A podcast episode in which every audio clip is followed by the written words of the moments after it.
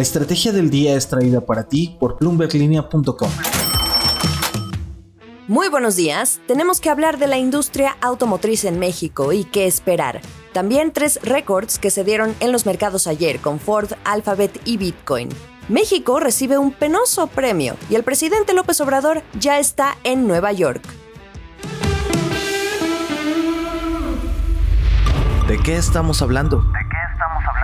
La semana pasada conocimos que la venta de autos en el país vio su nivel más bajo para cualquier octubre en los últimos 10 años, con una caída anual de 9.1% contra 2020. Esto quiere decir que solo se vendieron 76.640 vehículos. Hay que tomar en cuenta que ya se venían presentando caídas desde mucho antes de la llegada del COVID. La pandemia solo vino a agravar el problema, y no es para menos. La compra de un auto es de las más importantes que realizan las familias mexicanas después de hacerse de una casa, por ejemplo. Por eso, es otra señal fundamental del estado de la economía. Aunque, esta vez, el problema no está en las carteras, sino en lo que ya sabemos que ha sido el lastre de todo este año, la escasez de semiconductores, de chips. Para que se den una idea, un solo coche necesita entre 200 y 300 semiconductores. La falta de estos está obligando a las principales empresas automotrices a recortar su producción y por ende entregar menos autos.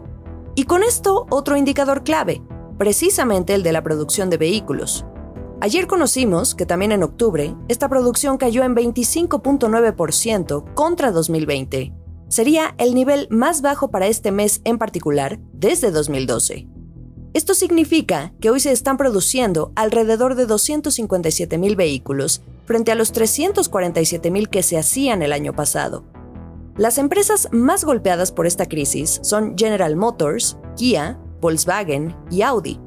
También hay otras que han estado prendiendo y apagando el switch ante la escasez de componentes para fabricar, como Ford y Nissan, que de plano pararon algunas de sus operaciones en las plantas que tienen en México el mes pasado. Y no olvidemos a las empresas de autopartes, las proveedoras de los componentes. Una de ellas es Nemac.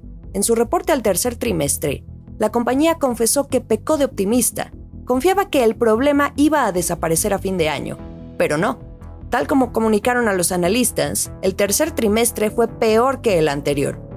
¿Y cuáles son las implicaciones? Meses de espera en caso de haber comprado un auto nuevo.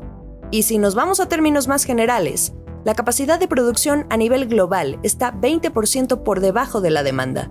Esto representa aproximadamente 14 millones de automóviles nuevos que no están siendo producidos. La Asociación Mexicana de la Industria Automotriz ya lo dijo hace unos días. Esperemos los autos hasta 2023. Mientras tanto, las concesionarias van a tener que hacer malabares con el poco inventario que tienen y los consumidores, pues buscar opciones o hacer acopio de la paciencia. Aunque aquí entra un nuevo jugador, el mercado de seminuevos. Pero esta historia merece otro episodio. Esperen pronto la segunda parte. Acciones y reacciones. Y ya que andamos en temas automotrices, ayer las acciones de Ford cerraron por primera vez en dos décadas por encima de la marca de los 20 dólares. Su enfoque en los vehículos eléctricos le está dando un impulso a sus títulos hasta llevarlo a máximos históricos. De hecho, acumulan ganancias de casi un 130% este año.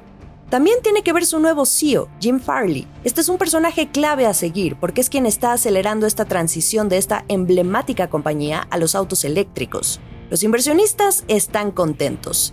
Y en otros récords, Alphabet, la matriz de Google, superó por primera vez el valor de mercado de los 2 billones de dólares, el 2 trillion market cap en inglés. Así que ya es parte de este club que hasta ahora integran Apple y Microsoft.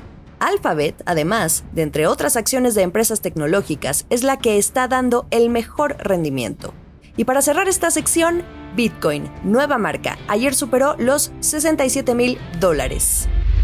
Esto es el dato del día. Bueno, pues a pulso, diría yo. Este premio que se ganó México ayer en la COP26, la Conferencia de Cambio Climático de Naciones Unidas, que aún sigue su curso en Glasgow, Escocia, el fósil del día. Este nombre se lo dieron un grupo de más de 1.500 organizaciones de la sociedad civil, dicen, por su poca acción para combatir el cambio climático. El país fue nombrado junto a Arabia Saudí y Reino Unido, y juntos son considerados como los mejores haciendo lo peor, y que hacen más esfuerzo para avanzar lo menos. Así de duro, así de directo. ¿Los por qué? Yo creo que ya a estas alturas salen sobrando. El último sorbo. Desde ayer por la noche, el presidente Andrés Manuel López Obrador ya se encuentra en la ciudad de Nueva York. Circularon imágenes de algunos paisanos, migrantes mexicanos, recibiéndolo en el aeropuerto hasta con mariachi o cantándole serenata en Times Square. Esta es la segunda vez que viaja a Estados Unidos como mandatario. La primera fue a Washington en julio del año pasado, cuando todavía estaba Donald Trump, esta vez asiste a la sede de la ONU, porque México asume la presidencia del Consejo de Seguridad, con Juan Ramón de la Fuente como embajador de México ante la ONU. El presidente viaja en compañía de Marcelo Ebrard, pero lo que más se espera es su discurso en tribuna.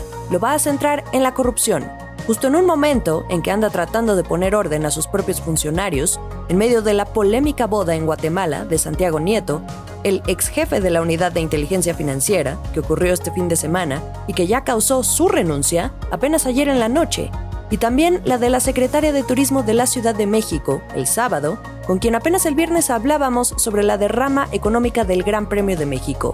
Todo esto por incumplir a los valores de austeridad impuestos por el mandatario. Pendientes al mensaje que será a las 9 de la mañana, tiempo de México. Los invito a seguir todo el hilo de lo que sucede el resto del día en bloomberglinea.com. Que sea un gran martes. Esta fue la estrategia del día, escrito y narrado por Jimena Tolama, producido por Arturo Luna y Daniel Hernández.